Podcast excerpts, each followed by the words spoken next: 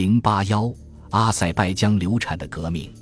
正当戈尔巴乔夫还在立陶宛进行毫无意义的访问，并告诫人们分裂主义将导致流血斗争时，阿塞拜疆发生了骚乱和屠杀，数十人死于非命。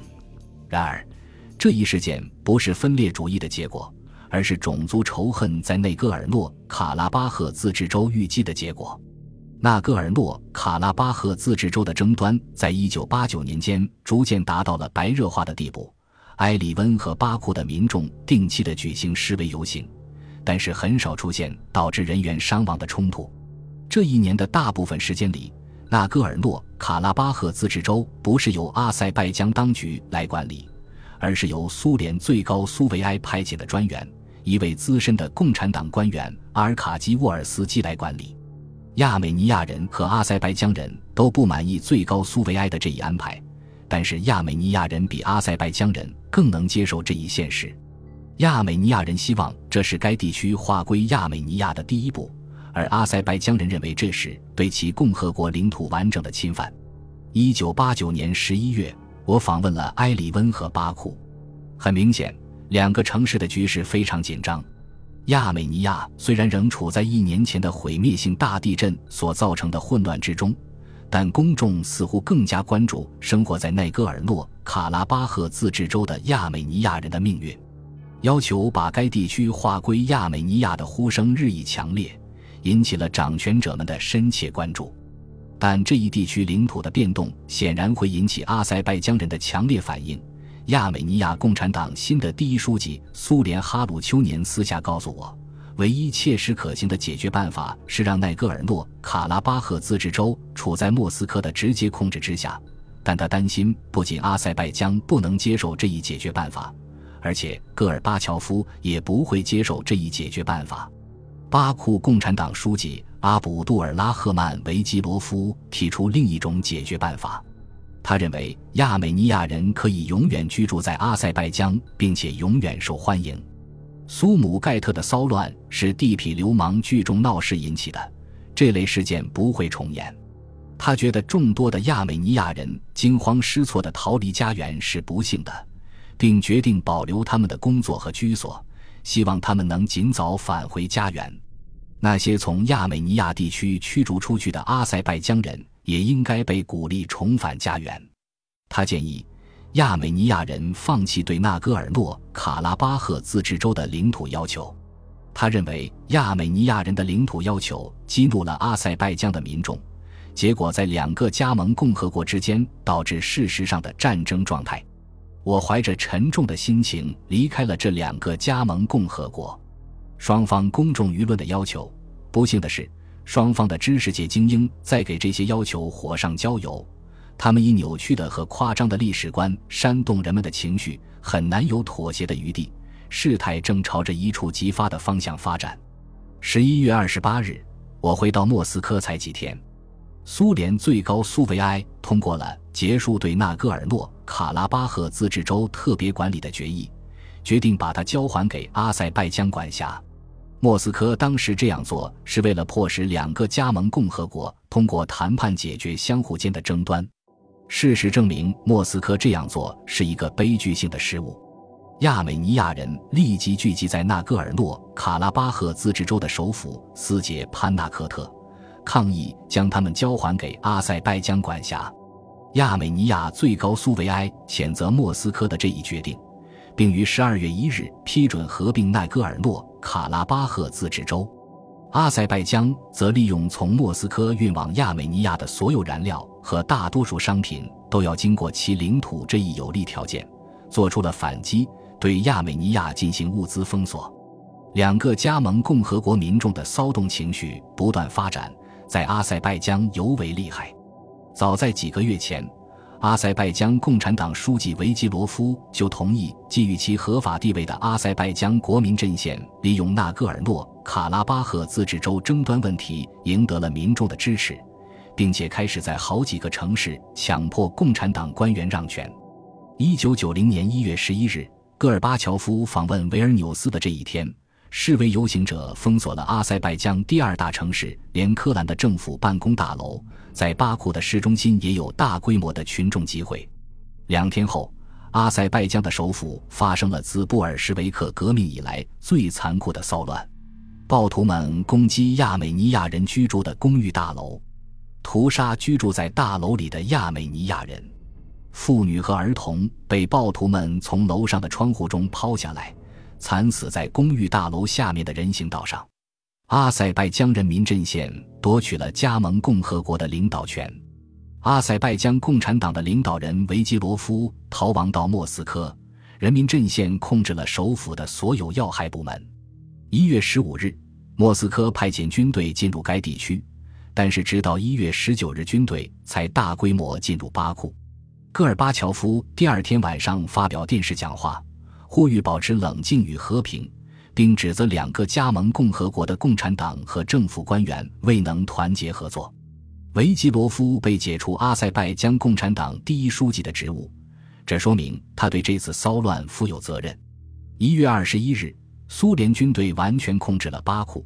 但是这座城市并不平静。阿塞拜疆最高苏维埃一致通过了一项决议。如果苏联军队继续占领该城市，那么阿塞拜疆将就退出苏联一事举行全民公决。在莫斯科，我们听到这些令人震惊消息时都深感恐慌。莫斯科中央电视台对该事件做了许多可信的报道，尽管播音员只描述了所发生的暴力行为，而没有把他们在电视屏幕上曝光。一月二十一日，我看完了电视新闻后，匆匆记下以下一段文字。昨天采取了军事行动后，巴库基本上恢复了平静，但是全体居民的情绪仍很激昂。一名将军在接受采访时说：“局势紧张到了极限，官方统计的死亡人数不到一百人，但是人人都觉得远不止如此。”整个事件在今晚的七天，星期天晚间的一周评论这一新闻栏目中有详细的报道。英国广播公司的消息说，奈戈尔诺地区已宣告从苏联分裂出去。我注意到，苏联的媒体没有说那里的局势是平静的。阿塞拜疆人民阵线宣布明天进行总罢工，并举行纪念大会。显然，宵禁没有得到普遍的遵守。由此看来，苏联领导层似乎已别无选择，只有动用军队，并下令遇到抵抗时可以开火。但是，如果这次行动不迅速，或者这次行动拖延太久，或者死亡人数过多，都将增加人们普遍的不满情绪。还有一件事是显而易见的：共产党在该地区的统治彻底崩溃了。在某种程度上，该地区有序还是无序都取决于人民阵线和苏联军方，他们二者起着同样的领导作用。当我看到国防部长亚佐夫发表在一月二十六日《消息报》上的声明后，我意识到我最初的关于武装干涉是必要的想法可能是错误的。亚佐夫宣称，军方逮捕了大约八十名人民阵线和其他非正式组织的成员，并对逮捕行动做了以下说明：我们的任务不是要扣留所有这些非法分子。而是要摧毁他们在所有的企事业单位和机关设立的政权组织机构。我并不是信口雌黄，我的意思确实是指政权。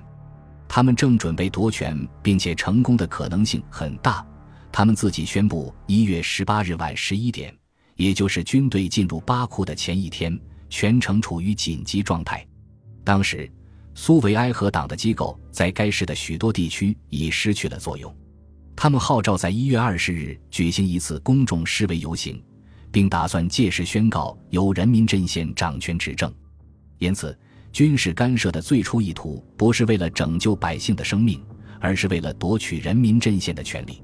的确，从中可以推断出，既然人民阵线在苏联军队干涉之前就已宣告处于紧急状态，那么他可能已制止了骚乱。几天以后。我向苏联共产党中央委员会新任书记安德烈吉连科请教了这些问题。当他还是克里米亚的党书记时，我就已经认识他。最近，他调到了莫斯科的共产党书记处工作。阿塞拜疆发生骚乱后，他和叶夫根尼普里马科夫一起被派到了巴库。他说，他们于一月十四日，即骚乱发生的第二天抵达巴库，并试图寻求政治解决，但是。他们发现阿塞拜疆人民阵线的进步成分已经丧失，并转化为恐怖主义。一月十八日，人民阵线宣布处于紧急状态。第二天早晨，人民阵线占领了政府和共产党所有的办公大楼。一月十九日，莫斯科发布戒严令，并动用军队。像亚佐夫一样，吉连科指出，在苏联军队干涉以前，阿塞拜疆的秩序已经恢复。军队干涉的目的是为了恢复共产党的统治，这是大多数阿塞拜疆人和苏联穆斯林所得出的结论。人民阵线的支持者强调说，一月十三日所发生的针对亚美尼亚人的骚乱是由那些被亚美尼亚驱逐而无家可归的阿塞拜疆人挑起的。阿塞拜疆当局试图回避给被驱逐的阿塞拜疆人永久性的重新安置。希望亚美尼亚和阿塞拜疆能够共同安置这些返回的难民。人民阵线的支持者同时强调，在暴乱开始时，政府当局处于瘫痪状态，人民阵线实行了强有力的控制，并且稳定了局势。我认为这种解释难以自圆其说，因为人民阵线在奈戈尔诺卡拉巴赫自治州问题上始终采取强硬立场，并因此为一月十三日的骚乱创造了条件。但是不管怎样，回过头来看，显而易见的是，苏联军队对巴库的占领增加了，而不是减少了人员的伤亡。而且做出这一决定时，政治因素的考虑多于人道主义因素。由军方取代人民阵线的决定引起了该加盟共和国国民的不满，并且只能增强将来要求分裂的呼声。它也在俄罗斯公众舆论中产生了一些严重的负面影响。俄罗斯的好几个城市举行了示威游行，抗议将苏联军队部署在巴库，不是因为对阿塞拜疆人民阵线的同情，而是因为那些军人的家属不希望自己的亲人冒生命危险。俄罗斯人也开始认识到，他们也可能成为种族冲突的目标。迄今为止，大屠杀只是发生在诸如犹太人和亚美尼亚人等少数民族身上，但是。在苏联军队占领巴库后，为确保他们住在阿塞拜疆的家属的安全，不得不让他们撤离。军事干涉作为将来恢复加盟共和国秩序的方式，开始显示出越来越多的问题。俄罗斯公众越来越不愿意为维持苏联帝国的生存而付出代价。